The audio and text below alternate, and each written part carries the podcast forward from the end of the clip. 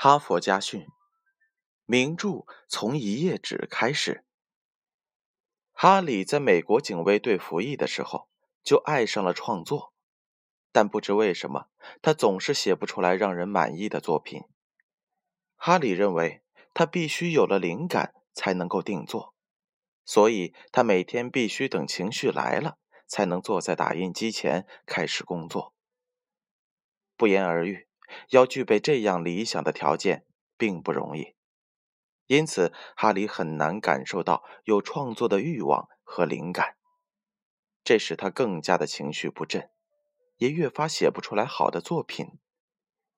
每当哈里想要创作的时候，他的脑子总是变得一片空白，这种情况使他感到害怕。为了避免瞪着白纸发呆，他就干脆离开打字机。他去收拾一下花园，把写作暂时忘掉，心里马上就好受了些。他也用其他的办法来摆脱这种心境，比如去打扫卫生间，或者去刮过胡子。但是对于哈利来说，这些做法还是无济于事，这无助于他在白纸上写出来文章。后来。他偶尔听到了作家奥茨的经历，感觉深受启发。奥茨说：“对于情绪这种东西，你千万不能依赖它。从一定意义上来讲，写作本身也可以产生情绪。有时我感到疲惫不堪，精神全无，就连五分钟也坚持不了了。但是我仍然逼迫自己写下去。”而且不知不觉的，在写作的过程当中，情况发生了改变。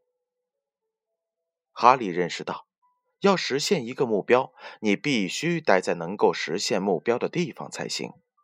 要想写作，就非在打印机前坐下来不可。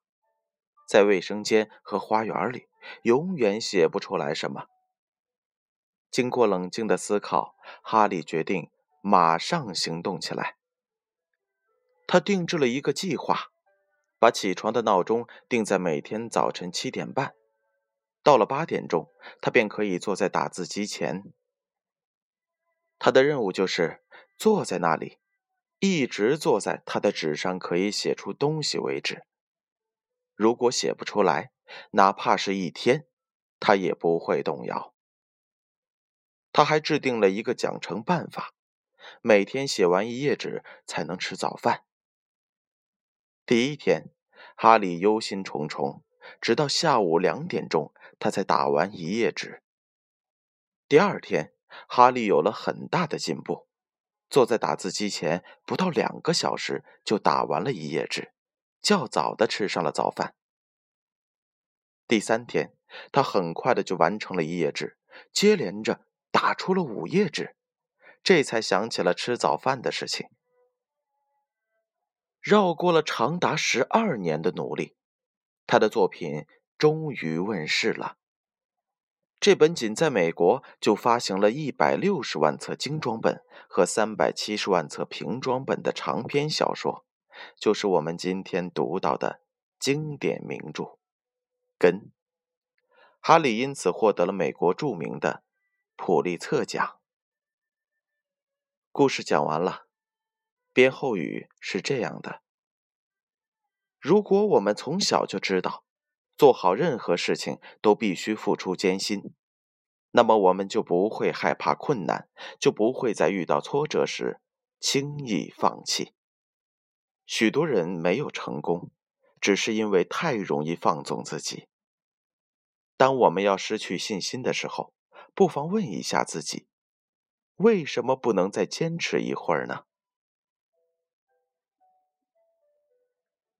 哈佛家训，建勋叔叔与大家共勉。